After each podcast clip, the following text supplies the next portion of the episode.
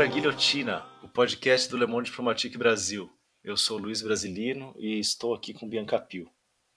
Oi, gente, tudo bem? Bom, no episódio de hoje a gente vai conversar com o escritor, filósofo e educador popular Charles Trocati. Oi, Trocati, tudo bem? Bom dia, boa tarde, Brasilino, boa tarde, Bianca. Tudo bem, sim. Estamos a postos Legal. aqui para essa conversa que vai ser prazerosa. Legal, Trocati. Obrigado aí pela participação. É, o Trocati é membro da Academia de Letras do Sul e Sudeste do Pará e autor de vários livros de poesia, entre eles Ato Primavera, e um dos organizadores da coleção A Questão Mineral no Brasil, da editora Iguana. Coordenador nacional do Movimento pela Soberania Popular na Mineração, ele publicou em 2017 Quando as Armas Falam, as Musas Calam, no qual faz um balanço das lutas populares amazônicas. E no ano passado lançou ao lado de Tades e o Coelho o livro Quando Vier o Silêncio, o Problema Mineral Brasileiro, parte da coleção Emergências da Fundação Rosa Luxemburgo e da editora Expressão Popular. O nome do livro é inspirado numa frase do mecânico Cleiton Cândido da Silva, que teve a casa destelhada por helicópteros que faziam buscas na região do Córrego do Feijão depois do desastre em Brumadinho, em janeiro de 2019. Na reportagem de Guilherme Weiman para o Brasil de Fato, ele disse, abre aspas, eu fico imaginando depois de acabar tudo, o bar... eu fico imaginando depois de acabar tudo, o barulho e vier o silêncio. Como será que vai ficar o psicológico do pessoal? Tem muitos que vão precisar de um cuidado especial. Aí que a ficha vai cair. Porque agora tem movimento. Movimento daqui, movimento dali. Mas na hora que o silêncio vier, aí que vai ser duro na hora que se der conta dos estragos que fizeram por aí. Todo lado que você andar pela região, você vai ver marca de alguma coisa. Toda hora você vai estar sendo lembrado. O problema vai ser quando vier o silêncio. É, Charles, eu queria te começar te perguntando aí sobre essa frase, né? Quando vier o silêncio, qual, por que que vocês escolheram dar o nome do livro assim? É, Bom, o livro é uma, uma reunião de, de, muitas inquietações, escrito a quatro mãos com esse grande parceiro e compadre Hudson Peter Coelho, um, um novíssimo e extraordinário intelectual, que tem é, nome de esforços para ir desvendando as engrenagens do que a gente configura como o problema mineral brasileiro. É, o livro é escrito por uma amazônida, que sou eu, uma amazônida paraense, pelo mineiro, que nutre grande paixão por, por Minas Gerais, pela, pelas questões que ali são imperantes, como os aspectos estruturantes desse problema mineral que a gente vai diagnosticar no livro. É, particularmente cheguei em Brumadinho lá no dia 7 de fevereiro e pude é, está presente nos destroços né, que a derrama de rejeito provocou, tanto na, no córrego do Feijão como é, a bacia do Rio Paropebas afora. E logo após, né, de contato com os materiais, além de estar lá, tivemos acesso a essa, a essa, essa formulação muito pertinente. Né? No Brasil, é, há uma tradição de, de, de, de, se importar com o que acontece, de construir uma comoção. Os acontecimentos sempre constroem uma comoção nacional, local, ela é vigente, né?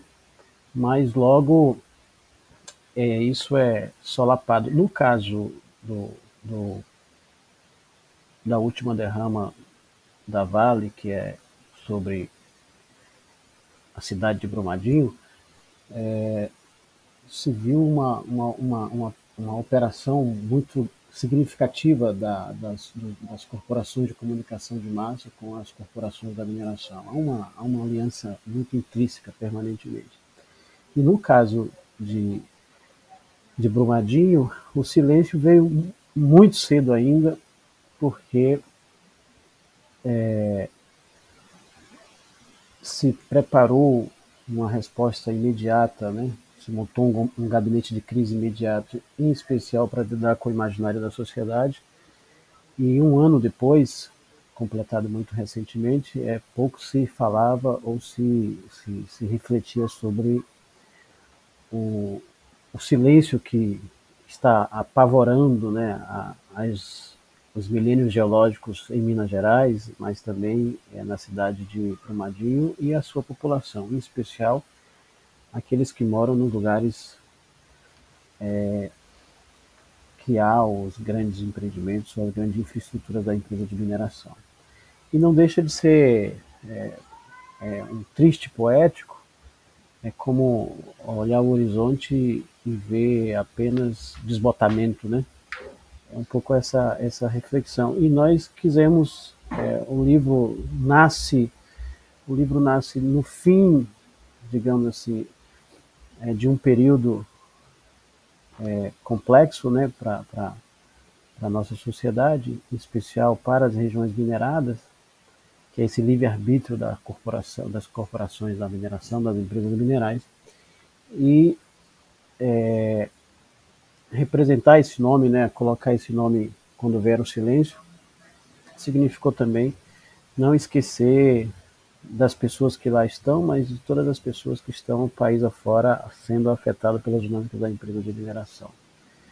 Bom, um pouco essa é a definição do livro, né? É, é deixar presente de que é, é, não podemos nos esquecer em hipótese alguma, né? Ou seja, o esquecimento não pode ser uma, uma, uma a nossa profissão de fé.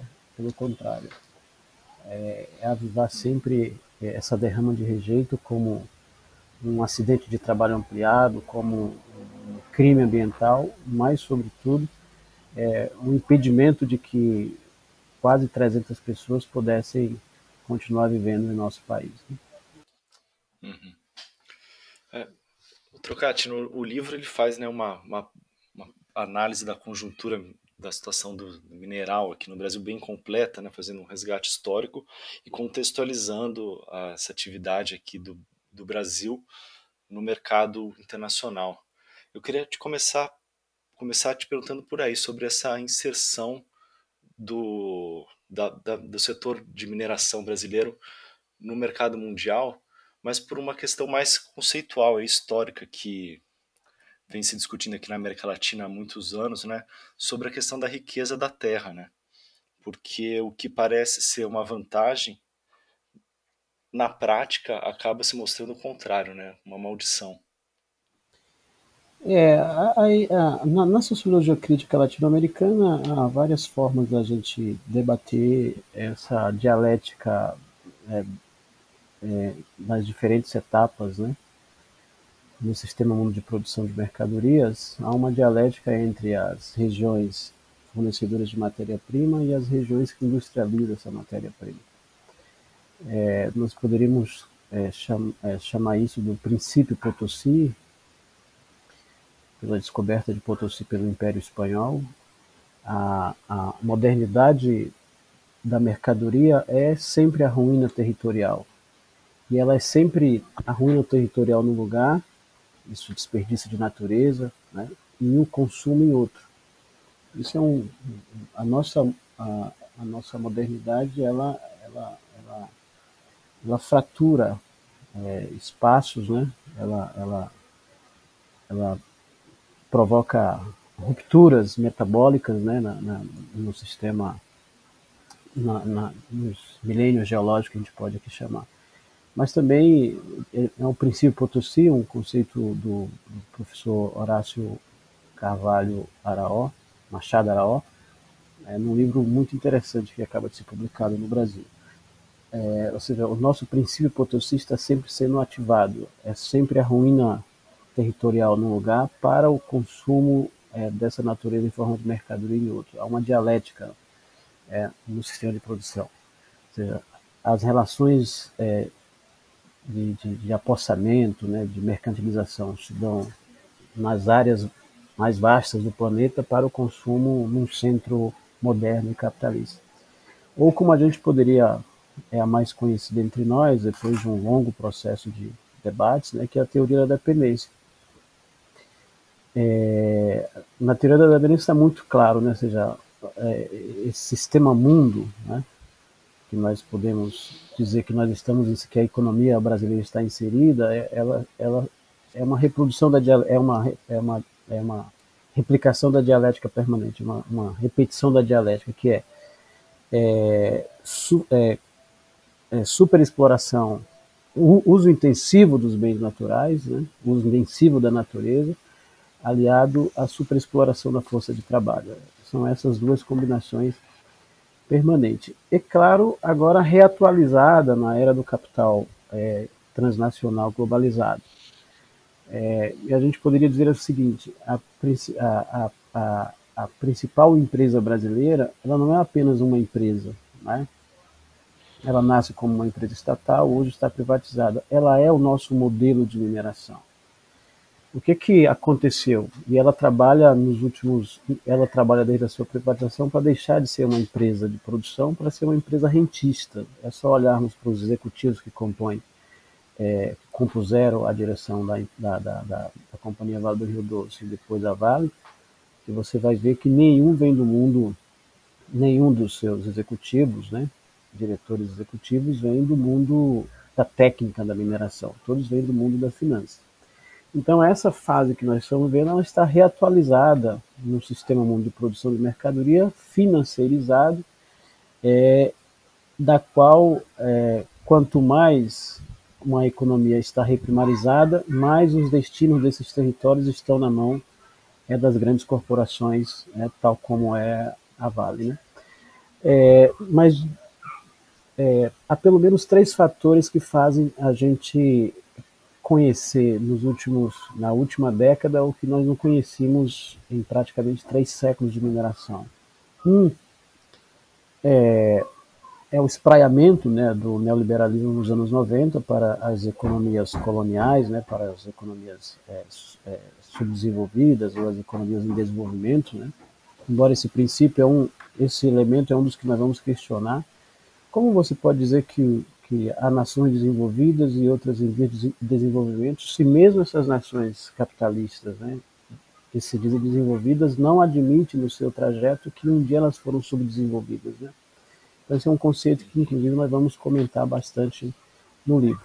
É, mas o, que eu queria comentar, os, os, três fatores que fazem a gente chegar a esse reatualizar o problema mineral brasileiro é, ah, nos anos 90, a, a, a transformação da economia industrial do Brasil numa economia de reprimarização da, da, da de reprimarização, ou seja, a gente introduz é, nos anos 90 vários, várias leis que no fundo são seguranças é, jurídicas aos capitais. Nós vamos ver nos últimos anos é, a reformulação de, de lei de barragem, de código florestal, o último que é o código da mineração, ou seja, nós vamos reformular é, é, a nossa jurisdição para dar segurança ao capital.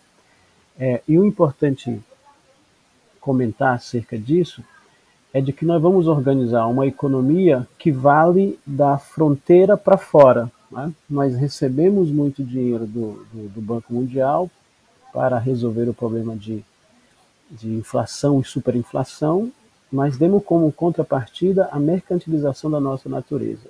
E essa mercantilização ela, ela se situa nos vários códigos que vão é, no fundamental da segurança a, jurídica aos capitais que aqui vão ser investidos. Esse é um elemento. O segundo vem é, em 1996, ou seja, primeiro é nós transformamos o nosso, a, nossa é, natureza em dinheiro, que é o plano real, né? e damos segurança jurídica aos capitais. Segundo vem a, a Lei Candi, né? que é um deputado, à época era um deputado é, é federal do Estado de São Paulo, é, como elemento estruturante dessa fase que nós estamos vivendo, a Lei Candir isenta de pagamento de imposto todo e qualquer produto para exportação. Por que, que a empresa de mineração ficou incontrolável e o próprio agronegócio no Brasil ficaram incontroláveis? Porque eles não pagam absolutamente nada sobre o exportado. Porque o que interessa aí para o governo brasileiro é a geração de superávit primário e o equilíbrio da balança comercial. Ou seja, a, o que importa para a economia nacional é o equilíbrio da balança comercial entre o importado e o exportado. Nós transformamos os nossos territórios é, é, diversos, né? É, é um, um, nos dando várias economias da natureza numa única economia que é a economia de commodity. E essa é, é commodity financiarizada apenas é, fazendo com que isso mantenha o equilíbrio da balança comercial.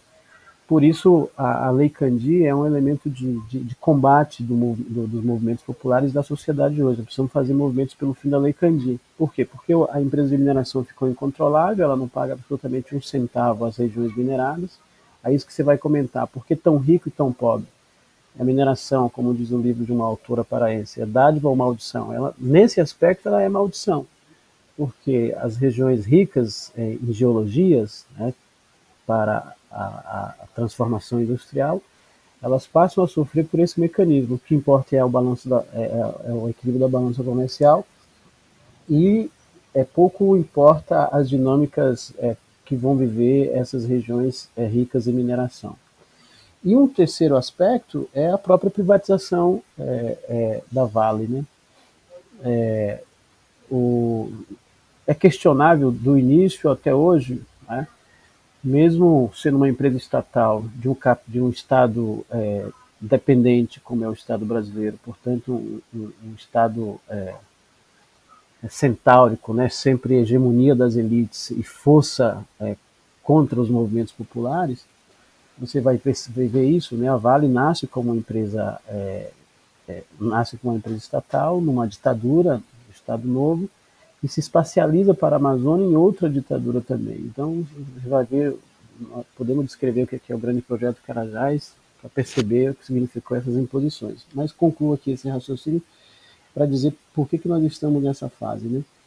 É, a privatização da Vale significou que o Estado deixou de ter controle não só de uma empresa, eu já disse antes, ela, ele deixou de ter controle do nosso próprio modelo de mineração porque a Vale herda as características da mineração colonial e ela organiza a, a, a mineração na República e, é, é, posterior à sua privatização, ela é funcional ao sistema mundo de produção de mercadoria. Portanto, ela organiza um modelo cuja característica é ela é como empresa de poder, no bloco de poder, é, e e, fundamental no sistema mundo de produção de mercadoria. E por isso a Vale é imbatível nas leis nacionais e nas leis internacionais. Essa é a atual fase do nosso modelo de mineração. Quanto menos controle popular, né, é, há uma injustiça fiscal, como eu já disse, né, tanto na compensação às regiões mineradas como é, em nível nacional, porque a gente isenta de pagamento de imposto, a, além dos incentivos, né, a, tributamos muito baixo a, a mineração, portanto ela se, é, ela se considera, se, se, se, se coloca como uma injustiça fiscal permanente contra a economia nacional e as regiões mineradas, ao mesmo tempo em que nós não temos nenhum controle, né, nem estatal nem popular, desse modelo de mineração, que se desinvestou e provocou em menos de cinco anos duas derramas de rejeitos, isso significa desperdício de natureza, é, cuja, a, a, cujo significado é, é uma, uma rolagem que não para, né? E a gente tem tivemos que aprender nesses últimos 10 anos de que nós não somos um país minerador, nós somos um país minerado e nós temos um problema mineral que precisa ser urgentemente entendido tirar ele dessa baixíssima compreensão que vive na sociedade, uma, uma compreensão ideologicamente orientada para não compreendermos né, o que é o modelo de mineração, ao mesmo tempo lidarmos com um ambiente mais antidemocrático da nossa república, que é o debate do modelo mineral. E Charles, você podia é, explicar um, pouco mais para gente é, como é que essa atividade de mineração é organizada, porque no começo, na introdução do livro, é, e ao longo do livro também, vocês falam é, dos problemas que as mineradoras causam. Esses problemas eles estão justamente relacionados com a forma como a mineração é organizada, com a legislação. É, com, com, como você poderia explicar para quem está ouvindo essa organização e por que favorece esses problemas todos? É, na verdade, o, o, o que a gente tem chamado do problema mineral não é uma questão conjuntural apenas, né? É um problema estruturante e estrutural. E lá no início, a gente um pouco vai dizer isso para o final do livro, de que nós não somos contra a mineração. É, a, a sociedade, em suas épocas históricas, sempre transformou a natureza ao seu favor. Ela sempre transformou a natureza em utensílios né, que lhe favorecessem é, vida boa e um bem-estar. Mas, é, no fundamental, o que nós estamos vivendo agora é que nenhum modelo de organização da sociedade transformou tanto a natureza como o modelo é, de organização da sociedade capitalista. Né? E, é, nesse sentido, é preciso um pouco orientar a reflexão de que nós não somos contra a mineração. É, assim, a mineração não pode ser 8 e nem 80, né? ou seja, 8 se minera, se não se minera em lugar nenhum, é, a mineração para alimentos, a mineração para para higiene e a mineração pesada, que é para erguer cidades, para movimentar pessoas, etc. E tal. É, a mineração não pode ser 8, ou seja, não se minera em lugar nenhum, mas também não pode ser 80, se minera tudo em todos os, os lugares, é, de uma só vez, de uma só, de uma só forma. É, aqui é, é, é como se pudesse é, aproximar aqui o, essa reflexão próprio, da própria questão agrária do país e da própria necessidade da reforma agrária. Ou seja, a, a, o Brasil não fez duas reformas importantes, que é a reforma urbana e a reforma agrária, que significa o quê? Enquanto planejamento estatal. É, quantas pessoas vão morar na cidade? Nós precisamos realmente que é, quase que 80% da população brasileira mora em cidades? E quantas vão morar no campo? Essa é uma definição política, para não virar esse caos no o campo tecnificado e sem gente, e a cidade cheia de gente, é, sem condições de, de, de, de, de viver a vida, a vida justa, a vida boa. Né? É, na mineração também, o Estado brasileiro precisava dizer que o seu modelo de mineração é aonde vai minerar, né? por que vai minerar e qual é o ritmo dessa mineração e como a sociedade vai participar da riqueza gerada pela mineração. E um dos elementos é a, a, a, os empreendimentos minerais ou as próprias empresas de mineração, ao chegar numa região cuja as economias são pequenas economias, são economias de pequenos produtores, de médios produtores, de camponeses, né? ela estabelece uma economia de larga escala é, e, e, ela provoca aquilo que a gente chama da minério dependência. Logo, uma região que vivia de várias formas econômicas, né? é, a, a, natureza era organizada, a, a, economia da natureza vinha de várias formas, ela estabelece uma apenas. Isso a gente chama da. E ela estabelece isso como um pensamento de desenvolvimento e progresso, como um desenvolvimento, é, como uma posição ideológica. E ela provoca o quê? Aquilo que a gente chama da minério dependência. Né? De repente, é, qualquer pessoa que chegue no sul do Pará ou chegue em, na mina em Parauapebas, ou chegue em Brumadinho ou em Mariana, ou chegue em, em, em outra, é, em Barcarena, vai imaginar de que nós sempre vivemos de mineração e que nosso destino é mineração e que sem mineração não há vida. Isso que a gente chama da minério dependência. Mas mais do que isso, as mineradoras, quando chegam num lugar, elas criam suas elites jurídicas institucionais, que a gente chama de elites predatórias. É aquelas elites institucionais que ficam na, se formam como bloco de poder para administrar a prefeitura, se formam como bloco de poder para é, é, governar a Câmara de Vereadores, né? e elas impedem que o, o, o, o elas impedem que o povo é, tenha o real conhecimento do que significa é, esses processos. E isso é, vai provocar é, muitas dificuldades, né? Em que perspectiva? Se, se, há, se, se as elites institucionais vão traduzindo é, que os territórios precisam realmente ser minerados, né?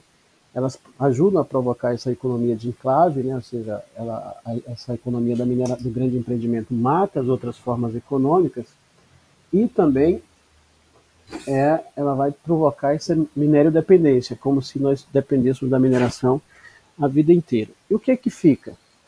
É, da pergunta que Bianca fez. O que, que acontece? É, é, na, na, economia política, tudo aquilo que não vira é, mercadoria é desperdício de natureza. É, nós poderíamos citar aqui, por exemplo, no o grande projeto Carajás, é, várias minas dentro da floresta nacional, né, é, uma floresta criada para isso, uma linha férrea de 900 quilômetros de extensão que corta 28 municípios, é, um grande lago é, que retirou um conjunto de nações indígenas, que é o Lago de Tucuruí, e três polos siderúrgicos que vão de é, que ficam na, em três cidades aqui da região. Olha, para gente, a gente obter um único produto, que é o ferro, nós trituramos uma região inteira. Estão entendendo? Então, tudo aquilo que não virou mercadoria é, é desperdício de natureza. Então, nós desperdiçamos muita mercadoria para produzir um único produto, que é a commodity mineral. Isso por um lado.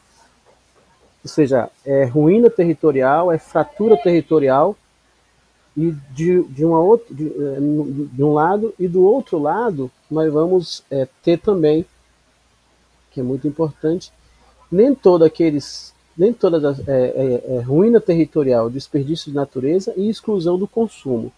Nem todas as pessoas do globo, né, do globo capitalista, vão ter acesso a, ao consumo desses bens é, materiais que circulam na cidade, é a natureza que circula na cidade em forma de objeto. Esse é o paradoxo do nosso modelo de mineração. Então, quando a gente diz que é, o, o, o modelo é ruim, e sobretudo nessa etapa financeirizada, porque o que importa é o lucro do. é, é, o vale tudo do lucro dos acionistas contra é, a natureza, nós estamos dizendo exatamente isso. O modelo é, é, é, o modelo está colapsado por quê? Porque em 20 anos a mineração chegou em territórios que antes nunca tinha chegado e, portanto, a gente não sentia que havia um modelo, um, um problema mineral em curso. Mas mais que isso, você vai ter uma economia voltada para o equilíbrio da balança comercial e você vai ter a ruína, a pobreza, é, ao mesmo tempo que há uma elite predatória que se beneficia da pouca renda que a mineração fica nos municípios. Então isso vai se converter no problema da qual nós estamos comentando agora. É, como nós fizemos um livro para leigos, né, e procuramos, o, demos ao, o, o, sul sentimental pelas poesias do Carlos Drummond de Andrade, que é entre nós, na verdade no Brasil só há dois poetas que fizeram militância é, nas suas poesias, porque percebeu que a mineração é, provocava essas erosões, é, que é o Carlos Drummond de Andrade, em Minas Gerais, e o poeta José Ademir Braz, aqui no Pará. Eles vão fazer das suas poesias visionárias, né, eles vão dizer assim, a, a, nossa pedra vai acabar, né? levando a nossa pedra, leva a nossa alma também. Então, o, o livro é um pouco estruturado é, para leigos meus, nós temos um problema é, em curso, e fomos descrevendo de maneira mais é, para para abrir o, o, grande público, ou pelo menos para criar novas questões para o debate, nós estruturamos o, o livro em, em, em, sete partes, e essas sete partes são pequenas introduções é, que elas são importantes. É, é, para a gente poder é, chegar a essa conclusão de que nós temos um problema mineral, mas também nós precisaríamos, é, estimulando a sociedade a refletir para a gente sair é, do quadrado da qual nós fomos levados a ficar por essa atual fase da mineração no Brasil. Se nós chegamos nela, é possível que a gente saia dela. E duas coisas que são importantes é, é o, debater o sistema, a injustiça fiscal que a mineração provoca no país e elevar porque a mineração tem se transformado nesse espaço antidemocrático, é a participação popular. Bom, no miúdo, a gente poderia dizer é, é, que a mineração provoca é, os megas impactos da mineração, são 11, né? Tá no, não está nesse livro, está em outros estudos, três positivos e nove grandes impactos negativos. E depois nós vamos para os micros impactos que a mineração provoca, desde a perca de sentido é, é, local do território, do uso do território em detrimento da economia de larga escala, o banimento né, de outras economias e com ela práticas é, é de cooperação, de solidariedade mesmo é, é, de não ver, mesmo relações é, anticapitalistas é, que a própria natureza nos fornece. Ou seja, a, a natureza ela é inimiga do salário. Ela é inimiga do salário por quê? Porque tudo ela permite que as pessoas extraem de dentro dela sem que transforme ela em mercadoria. Mas quando a gente transforma ela em mercadoria, ela nos dá uma única prática, que é a prática é, financiarizada das relações sociais também. Bianca, não sei se era isso que você queria obter, mas era um pouco que tá no itinerário, né? Não, sim, é isso mesmo. E, e só para a gente dar uma frisada assim para quem está tá ouvindo, quem se beneficia desse modelo atual que a gente tem de mineração no Brasil? Você já acabou falando um pouco, mas acho que era bom só para reforçar, né? Na verdade, tem um, um outro artigo que eu fiz para combates, né? para o combate a quente, que é quem são os donos da Vale. Eu já disse que, embora no Brasil não, não há só a Vale, há um conjunto de outras mineradoras, a grandes e as médias de pequenos portes, né, de pequeno porte. É, e nesse momento em especial, as mineradoras é, canadenses, que têm é, tem favorecido esse, essa utilização territorial das áreas indígenas no Brasil, atrás do ouro, né? na medida que o ouro voltou a, a ter essa, essa, essa equivalência de riqueza em moeda internacional. Né? O Brasil é um dos grandes produtores de ouro e, é, através de, de muitas empresas juniores canadenses, é, sem que a gente saiba a quantidade de ouro que esteja saindo, ou seja, é ouro clandestino também. Bom, eu tinha que estava comentando é que, embora não, não haja só a Vale, há empresas a, a, americanas, alemã, alemães não, alemães atuam na, na, no rei seguro dos investimentos, né? Há um seguro e os alemães atuam no rei seguro dos investimentos. Mas é, australianas e tal. O fato é que é, é, eu já disse que a Vale é o nosso modelo de mineração. Ou seja, ela está no bloco de poder, ela independe das conjunturas políticas. As outras empresas, nem tanto, tem muito a ver com as conjunturas políticas, né? Mas ela não, mas ela acaba sendo bloco de poder e ela acaba direcionando é, é, é o mercado de produção de, de minério é, em conjunto com as outras empresas. E eu escrevi um, um artigo que está na, na Rede Mundial de Computadores chamado Quem são os donos da Vale? Na verdade, eu queria dizer quem são os donos do modelo de mineração no Brasil. Né? Então você vai, é vai perceber, assim, como síntese disso tudo, todos os, é, é, todos os, os, os brasileiros que têm conta nos bancos do Bradesco, do Brasil, da Caixa, acabam sendo é, acionistas desse modelo de mineração. Por quê? Porque esse dinheiro está no banco, esse dinheiro é reinvestido em fundos e esses fundos reabilitam essa dinâmica mineral. Sem que, cada, sem que o cidadão saiba que o dinheiro que ele tem aplicado no banco está sendo utilizado. Mas mais do que isso, acho que é, essa é a operação simples de dizer, né? mas você vai perceber de que o modelo de mineração é, é, brasileiro tem donos, né? É, é, os americanos, né? os japoneses, né, os ingleses.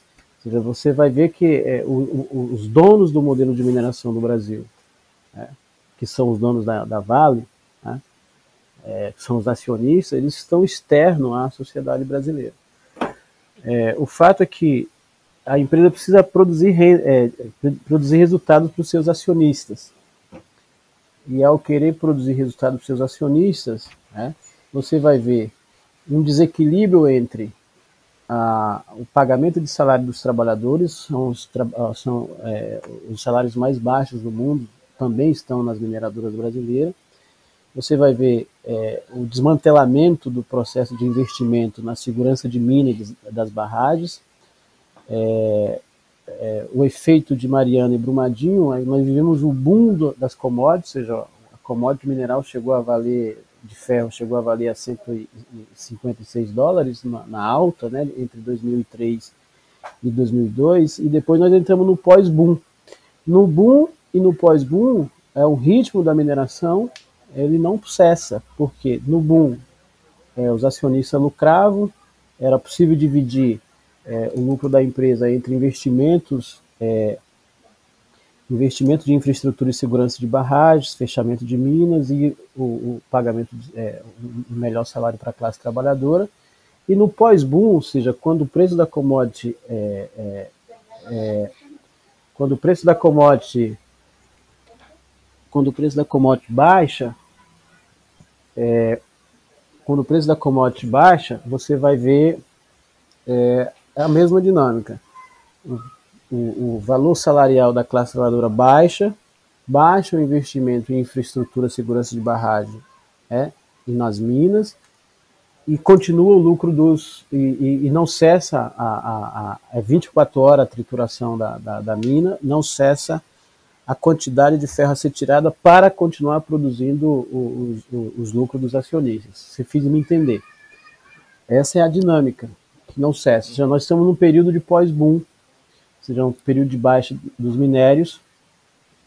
É, isso explica Mariana, isso explica Brumadinho, mas isso explica também é, vazamento em Barcarena, é, enfim em outros lugares do, do, do Brasil. Por quê? Porque o, o, o, lucro dos acionistas precisa ser preservado e o setor, é, as empresas baixam os salários dos seus trabalhadores, mas aumenta a terceirização e a precarização, aumenta é, o número de acidentes de trabalho né, no interior da, das minas, né, é, ao mesmo tempo em que você vai ter aumenta, é, diminui o investimento em manutenção das minas e manutenção das barragens, né? ou seja, o risco é inerente a todos agora, porque nós estamos em período de baixa da commodity mineral, é, e mesmo na baixa, na, no período de baixa mineral, precisa continuar é, para ter, para ter o, o, o, o acionista ter o lucro de quando a commodity era 140, 156 dólares, é preciso tirar é, 3 toneladas para obter é, esse o, o, ganho de 156 dólares. Né? Ou seja, só para a gente entender os meandros disso. E isso faz com que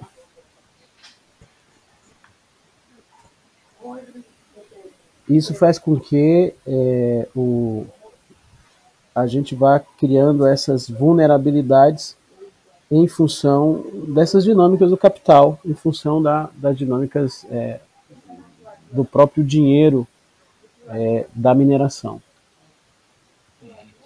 É, Charles, você está falando do pós-boom, eu queria te perguntar sobre o boom. É, qual, qual o impacto aí que teve é, o, esse, o crescimento chinês, né? E, e o que, é que ele provocou aqui no Brasil nesse período aí que o preço do, do minério de ferro, de outras commodities, foi nas alturas?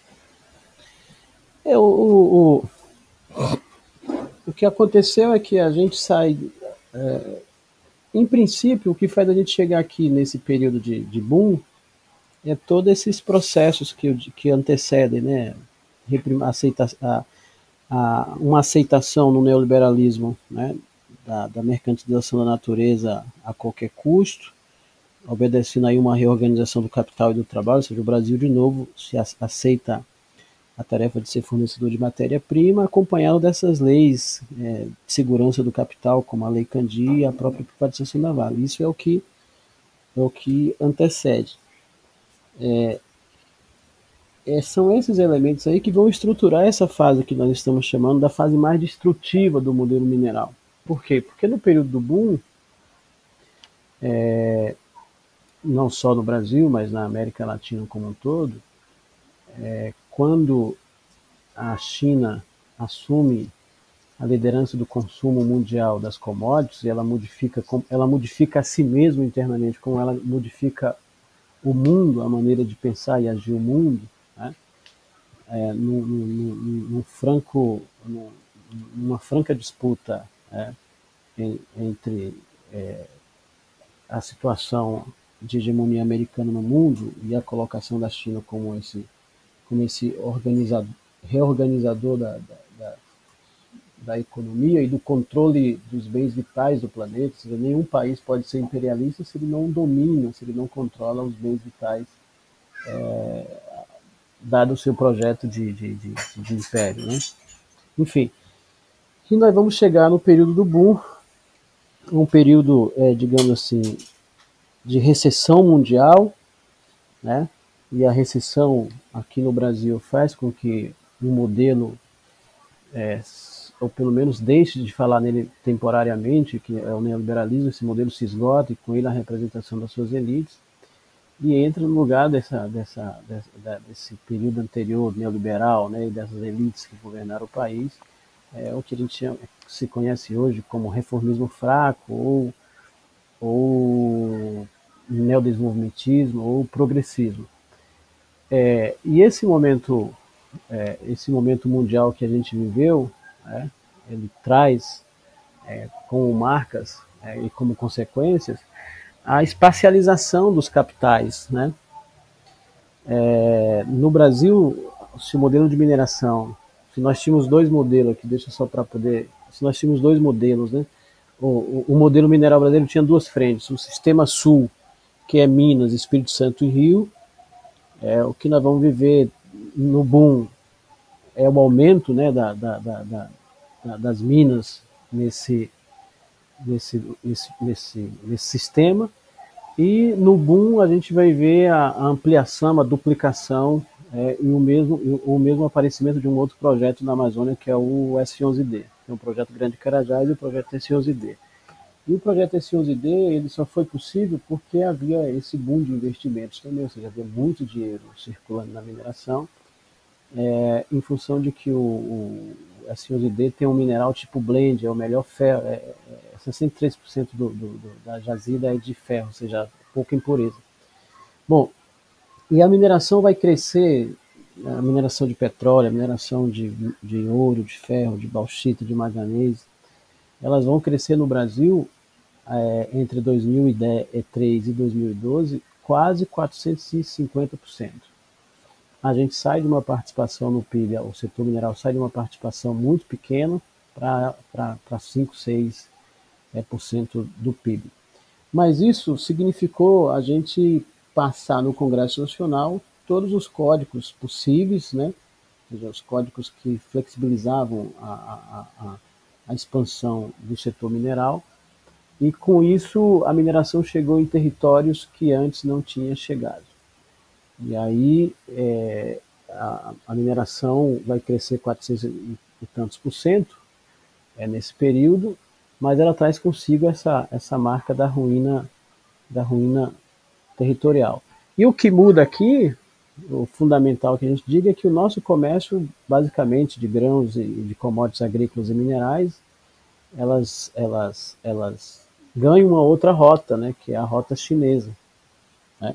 E a China vai reorganizar não só as economias na África, né, mas também as economias na América Latina e no Brasil. E nós estamos vivendo agora é uma crise ideológica de relação é, de de relação diplomática, né, pelo governo que está aí, mas no fundamental, quem tem capital ativo no planeta hoje para continuar comprando empresa, comprando território e mesmo demandando é, abertura de minas é, e abertura de infraestrutura, de estradas, de ferrovias, né, é, é, é a China. E é, a cadeia global de produção de ferro tem como destino fundamental é, é, esse país. E nós aqui vivemos esses impasses, né?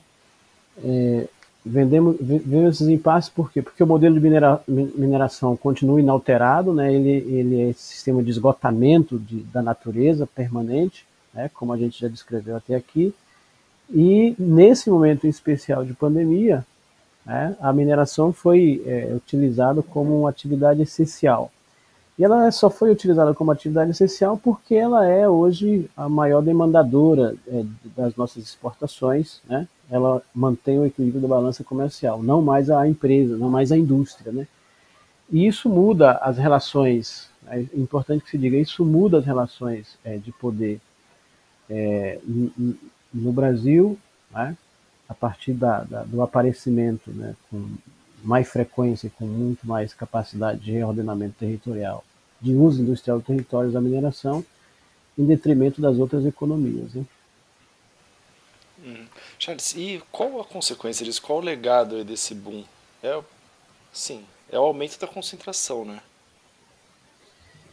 É, o, o, o legado, em termos é, políticos, é uma experiência é uma experiência muito ruim para a sociedade é, brasileira, em especial aquelas que vivem nas regiões mineradas, né? porque é, de repente a, essas regiões viveram também crescimento populacional, houve é, uma alteração do consumo da, das massas populares, né? houve é, mudança significativa no interior dessas cidades mineradas. No pós-boom, elas voltaram para o seu ritmo de vida não normal, porque a cidade de mineração nunca tem um ritmo normal, é, mas sem muito, é, sem muito ter o que fazer. A expressão seria: nós estamos vendo a ressaca do pós-boom da mineração. E a ressaca, todo mundo, é, a, a, grande maioria da população brasileira sabe o que significa a, a ressaca de uma, de, uma, de, um, de uma noite mal dormida, né? Ou seja, nós estamos na ressaca, há um ressentimento é, que nós éramos, é um ressentimento coletivo daqueles que é, participaram da, da, da, desse processo de crescimento, né? E, não significa que no interior do jogo das finanças da mineração houve mudanças, né? ou seja, houve quem continuou acumulando, houve as elites que se apropriaram, mas a sensação de que havia dinheiro na região, isso era sentido é, é, é, em todos os, os, lugares. Então nós estamos vivendo o, o legado da, da, do boom é, é esse que nós estamos colhendo, ou seja, é, o legado do boom é a ruína territorial é o desperdício de natureza que nós estamos, é, que nós assistimos, nós sentimos, né, no, na, na, liquidação total do Vale do Rio Doce, né, é, da qual a empresa cinzenta e transforma isso numa, numa, numa, demanda da sociedade, recuperar os ecossistemas e as biodiversidades, assim como agora também é, a ruína territorial da bacia do Rio Paraupebas, né, ou seja, o pós-boom é, o boom é essa sensação de que todos podiam participar. Né? A ideologia da mineração triunfou de maneira avassaladora no imaginário social. E o pós-boom é esse, é, é esse período de, detri, é de deterior, deteriorização da, da, daquilo que foi construído no boom e das relações na sociedade. Né? Uhum. É, tem a, a, ressaca física, que são esses impactos aí, a ressaca tradicional são esses impactos né, ambientais e sociais, e tem essa ressaca moral aí que você falou, né, Charles, que daquelas decisões que você se arrepende de ter tomado. Né? É, é. No, no, no, ambiente é, da mineração, é, os últimos dois códigos que nós temos acesso, né, é o Código de 67, feito pelos militares, que é um longo processo de recuperação é, do modelo mineral para o Estado. É, é, um, é, um, é, um, é, um, é um código bem, bem antidemocrático, né? E iniciou lá por 2013 e só findou em 2017 é, o, o, o, que a gente chamou de novo Código da Mineração, é, que transformou é, transformou naquela ideia de que era preciso mudar o código, porque o código estava muito estatal e tinha que ser mais empresa e menos sociedade. Né? Então o que, é que nós temos hoje? Nós temos um código que é mais empresa, menos Estado e menos sociedade. Ou seja, é, nós estamos dizendo que se não, é, se não haver nenhuma alteração e pelo, pelo, pelo que nós estamos lendo né, das mudanças de humor no governo atual, pelas mudanças significativas que ele tomou é, pra, pelo bloco da, da, mineração, a tendência é que isso é, signifique mais ruína territorial, mais ruína das relações, mais ruína da vida das pessoas, né? ou seja, a tendência é que a situação é, fique realmente cada vez mais pior. Por quê? Porque para continuar é, produzindo esse padrão de lucro dos acionistas dessas empresas, é preciso avançar sobre novos territórios. Aí a tentativa né, de se minerar em terras indígenas, nós estamos dizendo o seguinte, é, é preciso estabelecer a consulta prévia, né? ou seja, para ver se a sociedade aceita que esses modelos de mineração sejam colocados.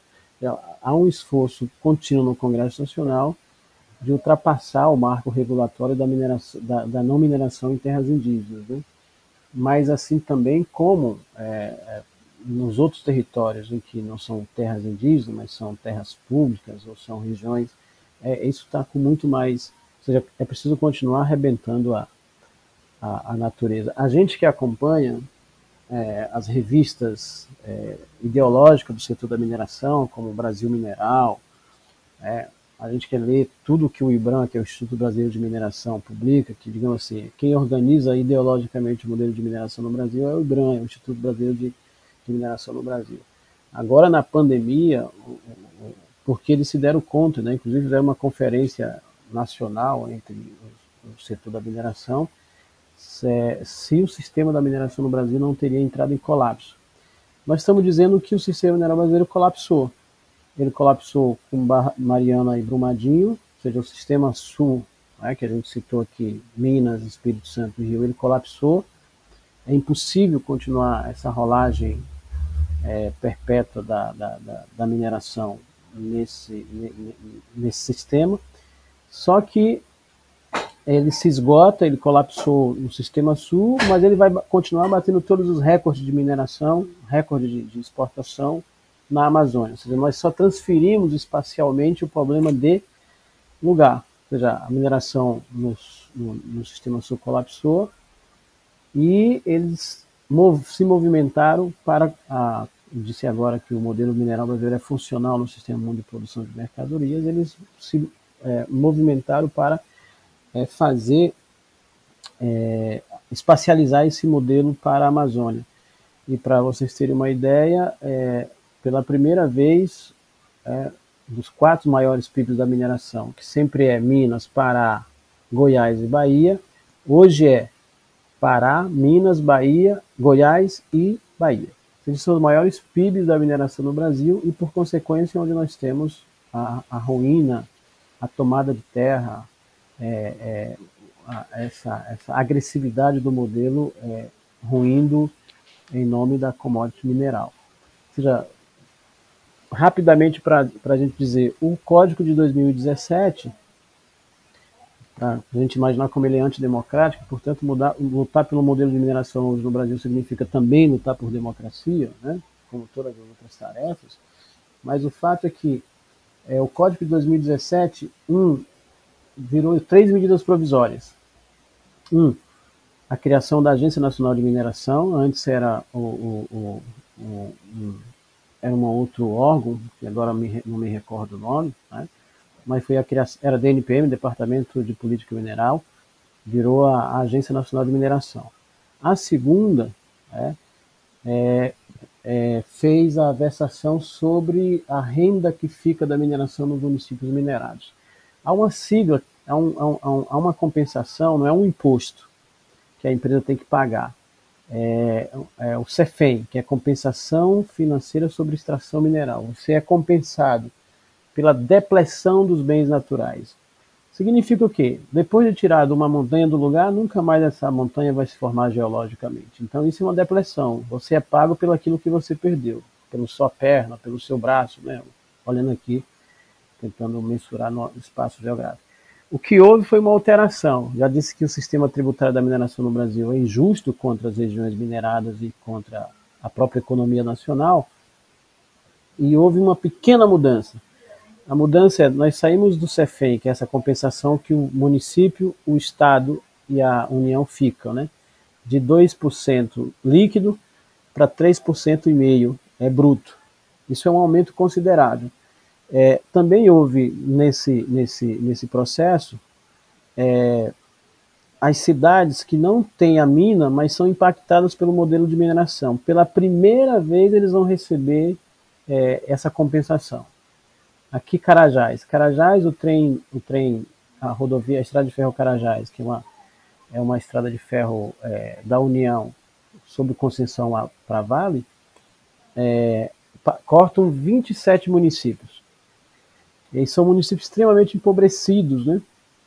É a primeira vez de 2017 para cá, né, quando foi votado esse, esse, novo Código Mineral, que eles vão é, receber compensação por ter é, a estrada de ferro cortando seus territórios. Mas, no geral, ainda que houve mudanças ou CEFEM, essa mudança de, 3, de 2% líquido para 3,5% foi para que o Congresso Nacional não mexesse na Lei Candida, a qual eu já mencionei aqui. Ela é a verdade, ou seja, em, em, de 96 para cá, a economia nacional perdeu 500 trilhões é, de, de, de, de reais com a manutenção da Lei Candir. O que se faria, o que as elites locais fariam com esse recurso, o que a própria União faria, não se sabe. O fato é que a existência dela se configura como uma injustiça fiscal extremamente grave.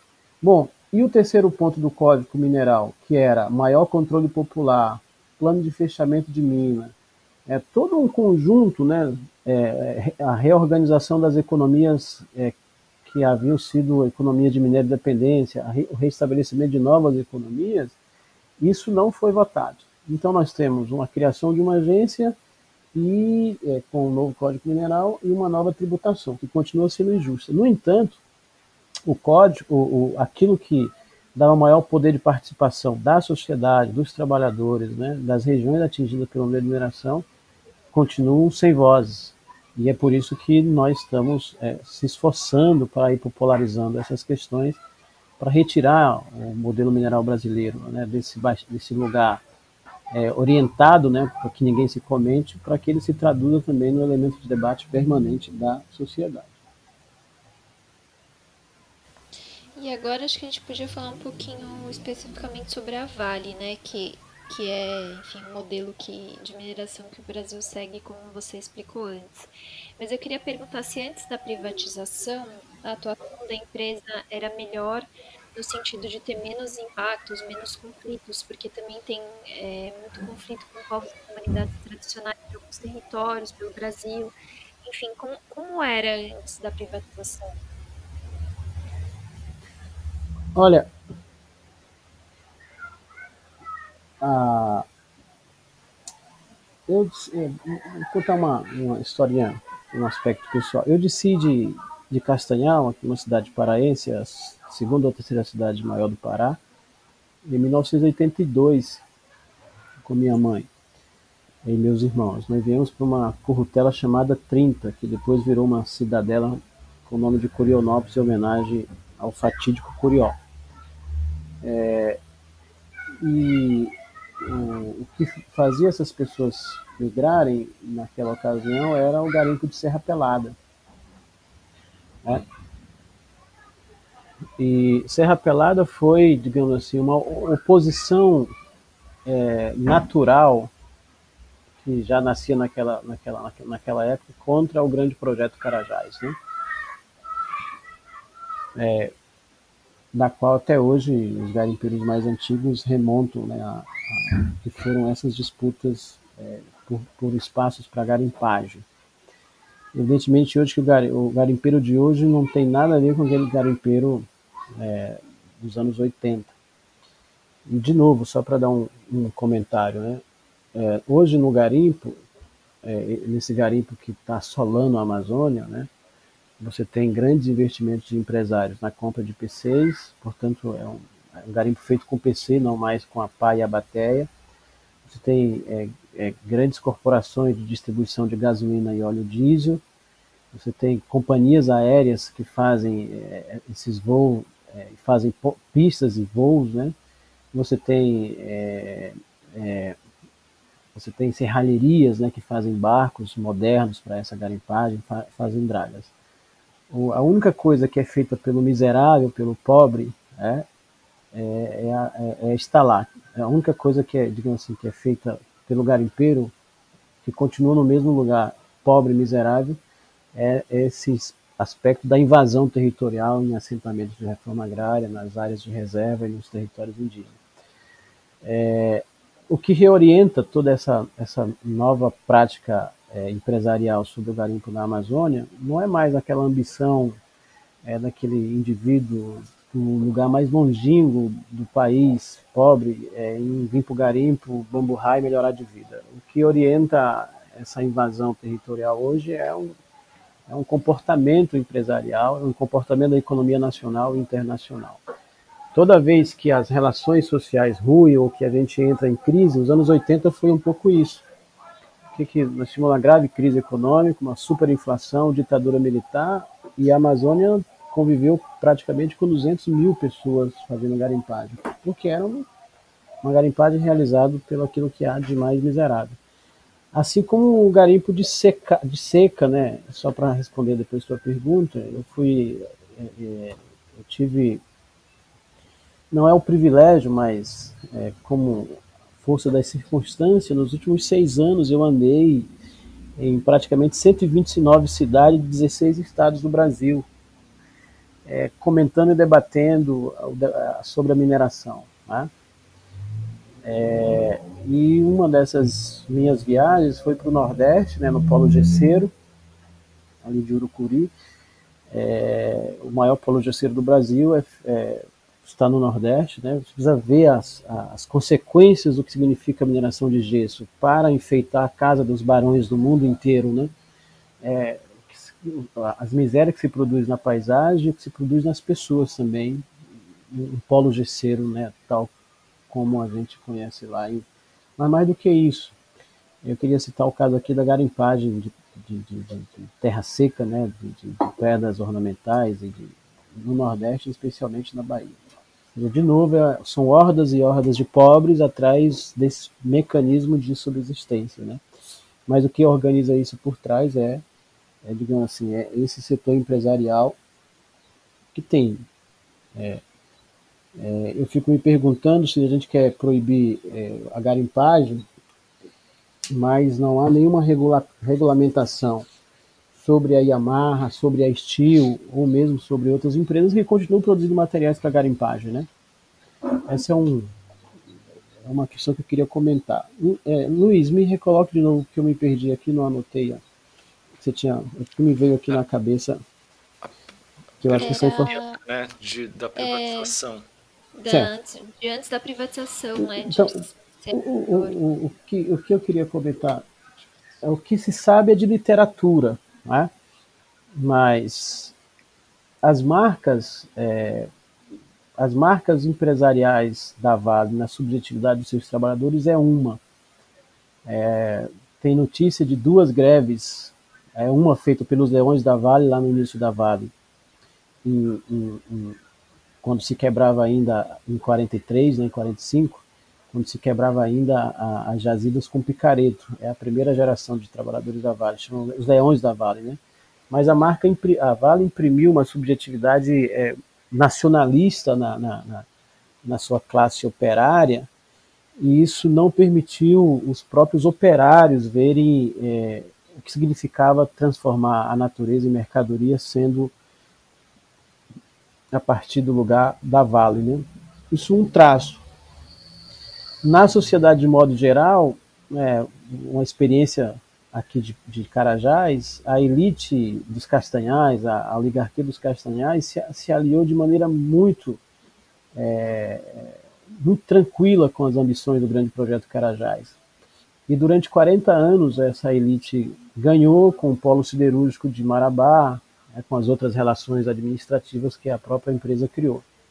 Mas, por exemplo, nós temos hoje é, 1 milhão 665 mil hectares de terras preservadas, de floresta preservada, que é a grande floresta de Carajás, junto a outras florestas, né? Mas nós temos 39 municípios que não tem uma árvore. Né? É, essa relação é, é, esse imaginário que a Vale pôs né, para essa oligarquia de que era um projeto era importante, porque ela se aliou com o latifúndio de extensão, ia se derrubando a mata, transformando a mata em pasto, e essa, essa, e essa árvore ia virando carvão para a siderurgia. É, é, além disso, a perca territorial. Né? Há um filme muito importante, A Vale e os Índios, né, que a própria Vale faz, ela se dá é, é extremamente grave, né, os deslocamentos compulsórios que a Vale fez é, contra as contra as populações indígenas e as próprias cidades hoje, né, a, a, as cidades em que a Vale está presente só tem uma ideologia, a ideologia da Vale, né? Então essas são marcas muito é, ruins porque ela traz em si a marca do Estado brasileiro, tá? É o desenvolvimento e o progresso pouco importa quem estiver à frente. É, eu diria que as relações antes da Vale serem privatizadas são relações muito ruins em relação às regiões mineradas, às regiões, à sociedade, ao povo. Não, não, não, podemos, é, tirando o fato de que era uma empresa estatal, é, feita na guerra e preparado para atuar como empresa fornecedora de guerra, é, tinha na, na, na militarização né, das suas ações internas à empresa e externa a sua principal força. Tá? Por exemplo, é, não é contingente, né, mas Paraupebas tem pelo menos cinco, Marabá tem cinco grandes quartéis e eles foram organizados aqui para garantir a ideologia do grande projeto Carajás, para que ninguém pudesse. Então as marcas são é, arbitrárias, elas são de violências. Tirando o fato, aí vamos pegar o Estado, o Estado, a formação do Estado brasileiro, a formação de uma única classe social, né? uma, uma um estamento burocrático, uma elite é, dona do Estado, é, que mira ou organiza um nível, um padrão de violência permanente contra aqueles que são seus desafetos ou contra aqueles que acham que a, a, a, o, o, desenvolvimento, o projeto passa para um outro, um outro viés. Então, as marcas é, da Vale privatizada, se nós pudéssemos dizer aqui, é, são marcas muito é, é, ruins em relação às regiões em que ela atuou e atua, né? Não há não há diferença do período anterior, digo aqui, não há diferença na ideia de que é, a privatização faz com que se a Vale é o nosso modelo mineral, a privatização faz com que o Estado deixe de demandar o nosso modelo mineral e passa para uma elite financeirizada. Mas as marcas da, da, da Vale é sentível né, daquilo que há de pior nas regiões em que ela se estabeleceu. Uhum. Trocati, eu queria agora voltar para o início da nossa conversa e falar sobre os desastres lá de Mariana e Brumadinho. É, em 2019, né, como todo mundo sabe, teve o segundo rompimento de barragem de rejeitos em menos de quatro anos. Né? Você já falou um pouco sobre a importância do cenário, da conjuntura de pós-boom para acontecer isso de novo, né? A queda da margem de lucro forçando a intensificação da produção é, e o aumento, né, a sobrecarga dessas barragens. É, você, como é que você analisa o cenário atual, Trocati? Você acha que isso vai acontecer de novo? a, a expectativa é, é, é, sempre pelo, infelizmente, né, é sempre pelo pior. O, o que faz a gente é, é, imaginar de que não há, não há, não há ninguém na esquina é essa, essa ampliação é, e reprodução da taxa de lucro da qual tu mencionou aí a qualquer custo hoje na sociedade brasileira a partir da mineração. Né? É, vou dar um exemplo. Né? Carajás não para porque ela é funcional ao sistema de produção de mercadorias. E se ela não para, uma, a, a mineração já traz consigo um adoecimento permanente na saúde coletiva do trabalhador. Significa que existe uma classe trabalhadora que não para também e os corpos territoriais não param de serem deteriorados. Né? É, e a sensação, é isso que nós estamos avaliando, e os estudiosos, de que nós vamos ter um novo boom mineral, passada essa pandemia, e uma nova, um novo boom mineral e uma nova precificação da natureza, né? Esse é o conceito que se está se utilizando. Né? Uma no, a disputa da renda da, da, da, da, natureza pós-pandemia. E a mineração está se preparando para obter, é, no período pós-pandemia, o que ela perdeu é, nesse período anterior. Então, significa que para obter um lucro é, em tempo recorde, significa exigir do Estado novas flexibilizações, né?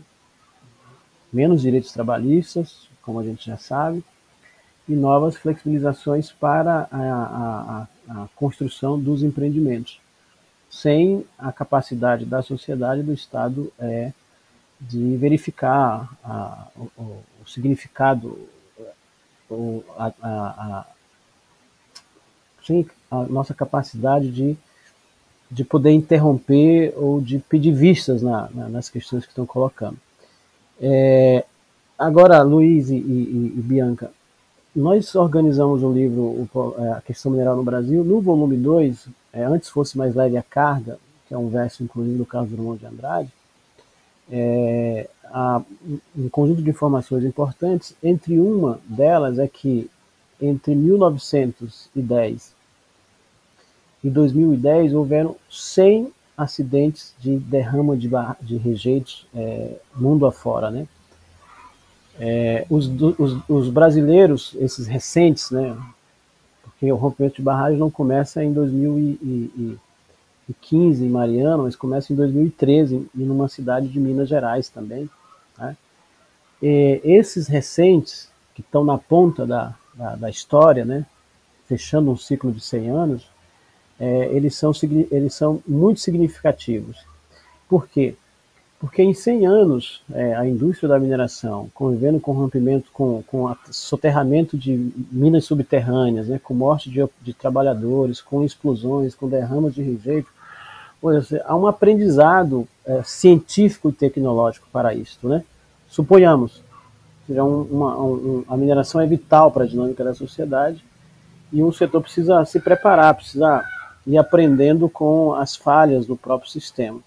O fato é que, é, se há lugares no mundo em que as mineradoras incorporaram novas tecnologias né, para prever acidentes, para poder. É, sistema de monitora, monitoramento, o mesmo sistema de construção de barragens, por que, que no Brasil o, o, o nosso sistema de a nossa tecnologia é obsoleta, extremamente obsoleta? Né? Essa é uma marca da, da, da do, do, do, é uma marca é, é uma marca empresarial da, da, da mineração no Brasil. Por que a gente convive com tecnologias tão obsoletas? É, então, de 2015, é, passando por 2019, sobretudo esses últimos dois acontecimentos, não se vê é, uma mudança de paradigma tecnológico na construção das barragens, né, na prevenção de acidentes, é, no alocamento de, de da, da, das moradias, seja a mineração tá a mineração, por exemplo, no Goiás, em, em Catalão, está comendo a cidade, né? Ou seja, a cidade está a cidade está perdendo bairros para mineração. E você não vê aprendizados tecnológicos é, de como lidar com essas situações. Então, por um lado, é, é a ambição empresarial, né? É, é, é sendo levada é, em fôlego total, e por outro lado, um, um, um, descompasso entre os graves acidentes né, que nós temos na sociedade, da qual nós deveríamos tirar lições é, inúmeras, né, é, um descompasso com, a, com, com, com as tragédias, né, no entendimento que significa essas tragédias, e um descompasso ainda mais é, com as tecnologias que seriam necessárias serem implementadas. Além do que, aí já cito aqui, se a, essa tecnologia obsoleta ela emprega pouquíssimas pessoas na mineração, é, a modernização da mineração, ela é, é, é, a modernização da mineração ela tiraria por completo essa ideia de que ela gera desenvolvimento local e regional ou ela gera postos de trabalho. Né?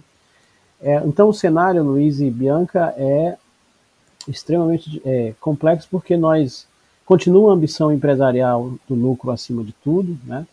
Ou seja, nós é, em todos os projetos, em todos, em cada mina a gente vê as contradições de um país numa mina, né? Ou seja, tudo aquilo que é, é segundo, é, nós não conseguimos avançar como como jurisprudência, né? Nas regiões mineradas, nos estados minerados, a não ser aqui ali com uma comissão, uma CPMI sobre o que aconteceu.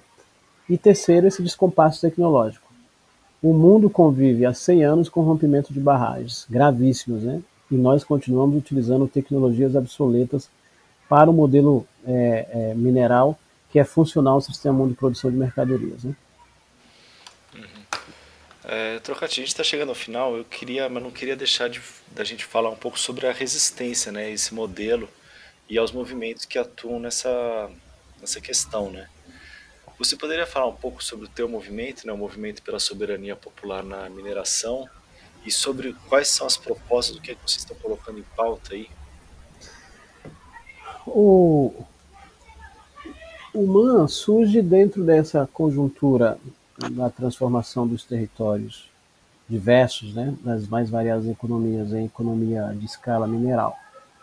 Mas, fundamentalmente, é, a pergunta que a gente faz é por que, que até hoje eh, nós, nós mantemos, eh, não há um debate público é, sobre o modelo mineral brasileiro, o que, que impediu que esse modelo não fosse debatido, né? assim como na reforma agrária nós temos, assim como na moradia, na saúde.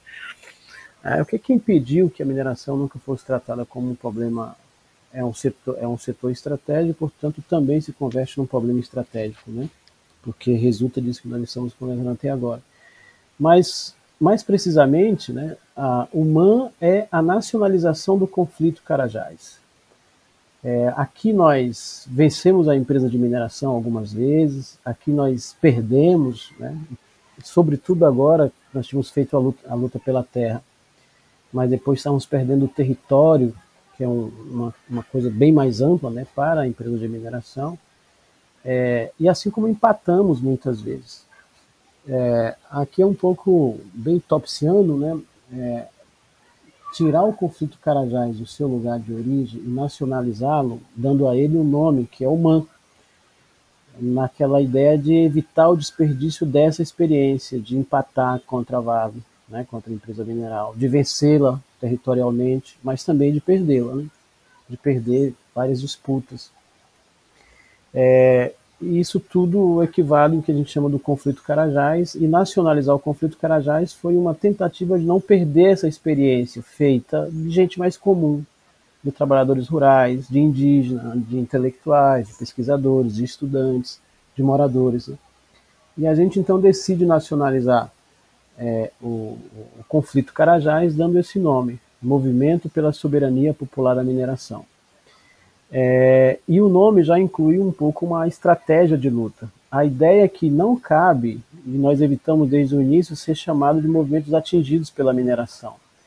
Por quê? Porque o atingido pela mineração cabe quase que a ele solitariamente vencer o modelo mineral. Nós estamos dizendo que nós temos um problema social. Tá? É, e esse problema não é só de quem tá, tem a cava no seu quintal. Esse problema é da sociedade, né? É de uso, é, é um problema de uso da natureza, né? Por um modelo que provoca distorções territoriais, acúmulo de riqueza e desperdício de natureza. Então aqui a ideia de que uh, evitar ser chamado de atingido de mineração, dizendo que a luta por um outro modelo mineral envolve aqueles que estão no território, envolve aqueles que estão na cadeia da mineração, ou seja, envolve o mundo do trabalho da mineração, é, mas também envolve a, a, sociedade de modo geral e envolve quem consome, ou seja, território, sociedade e o mundo do trabalho e aqueles que consomem é, é, é a natureza em forma de produtos. Né? Talvez essa seja a etapa mais complexa de um movimento como o nosso, porque significa lutar contra o fetiche da mercadoria. Né? Mas a, a, a pergunta que se faz, nós precisamos de mais mercadorias, né? E cada indivíduo que consome é, mercadoria, a natureza em forma de mercadoria na cidade, sabe de como, de como é, da onde essa natureza está vindo e a forma como ela está vindo. É, ele sabe os esgotamentos que isso provoca, os desperdícios, né, o mesmo sistema é, oneroso demais para a sociedade. É, então, assim, o é, é, evita ser chamado de movimentos atingidos pela mineração porque propõe é, a ideia de que nós precisamos é, vencer esse atual modelo, não significa vencer a mineração, vencer esse, esse, esse atual modelo, essa forma de apropriação da natureza, pondo algo novo no lugar, em que pudéssemos equacionar a natureza, a economia e a sociedade de maneira mais equilibrada, ou seja, nós não estamos propondo é, deixarmos de minerar. No entanto, é, estamos dizendo que é necessário construir é, um outro modelo de mineração. E como tarefa é, é, é, que se confirmou nos últimos 10 anos, é, que nos últimos 10 anos tantas outras organizações incorporaram essa reflexão da mineração nas suas pautas, como foi possível o nascimento e a, a nacionalização do nosso movimento. Atualmente, eu poderia dizer, né, fora as tarefas de fazer a sociedade conhecer o que é mineração, né, e o livro que está escrito, na qual vocês tiveram acesso, ele se inscreve nessa batalha das ideias, né? É, nós estamos dizendo que, é, nesse, como o Estado não diz onde minerar e como minerar e por que minerar, nós temos uma longa luta por territórios livres de mineração. Ou seja, é a sociedade os territórios que vão ter que dizer que aqui mineração não. Tá? É, significa pôr coisas novas no lugar? Em alguns lugares sim, mas em outros lugares já existe uma economia da natureza diversa, né? Ela, é, que é, compensa, assim, com mais, muito mais pessoas participando e ganhando essas coisas. Então, um é ampliar nossa luta por territórios livres de mineração, já que o Estado não diz é, não diz isso na sua institucionalidade. Né? E há vários lugares em que nós temos lutas emblemáticas por território livre de mineração. Significa superar o modelo de mineração, porque a, nesses lugares a, a, dinâmica econômica não precisa da mineração, né? ela vai ser um aleijamento. É, são lutas hérculas. Né? O segundo é ampliar nossa capacidade de luta jurídico-institucional, pela mudança do modelo. Né? Construir novos referenciais. O que que novos referenciais? Né?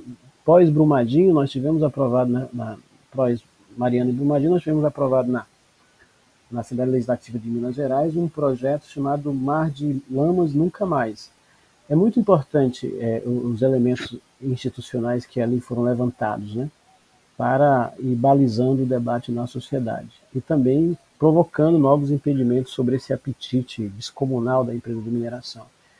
Então, essa segunda tarefa nossa, onde for possível é, estimular lutas jurídicas institucionais. Né?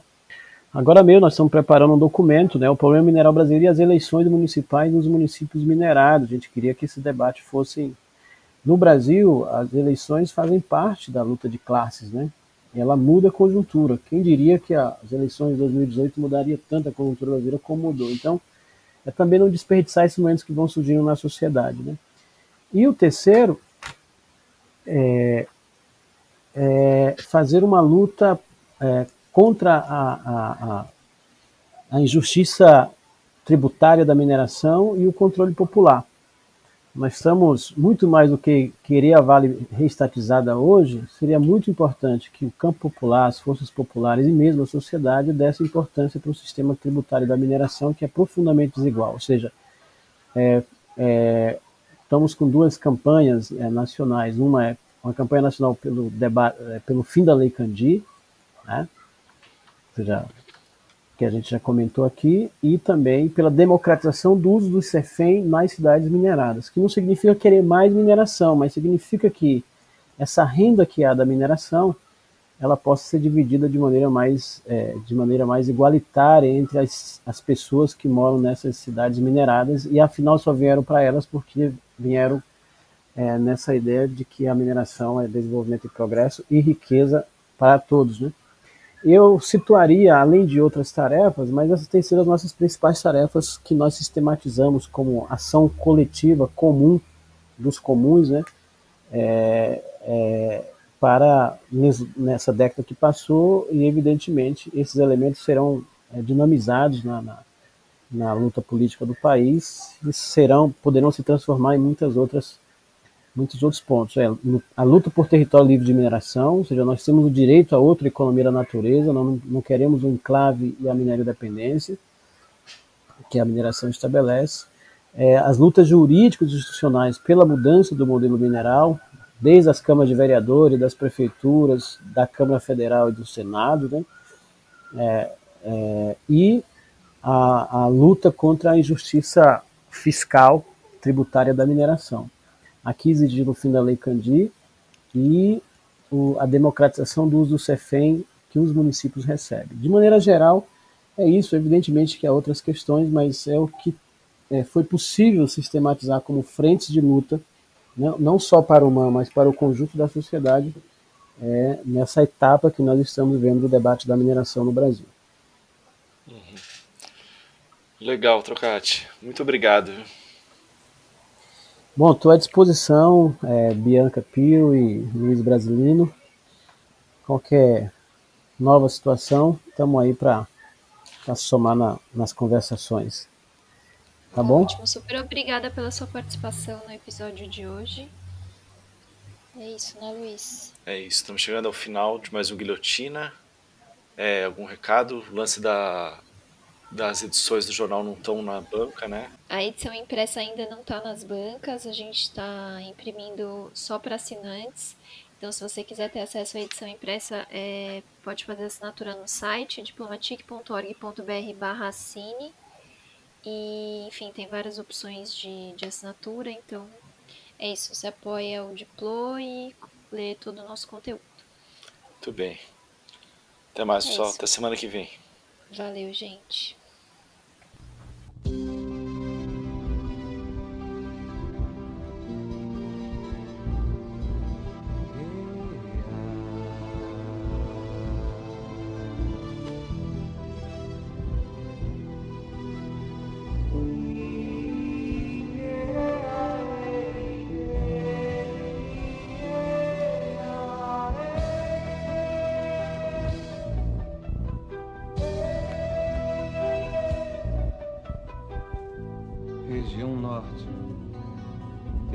Aberta pelo progresso, sugada pelos sulistas e amputada pela consciência nacional.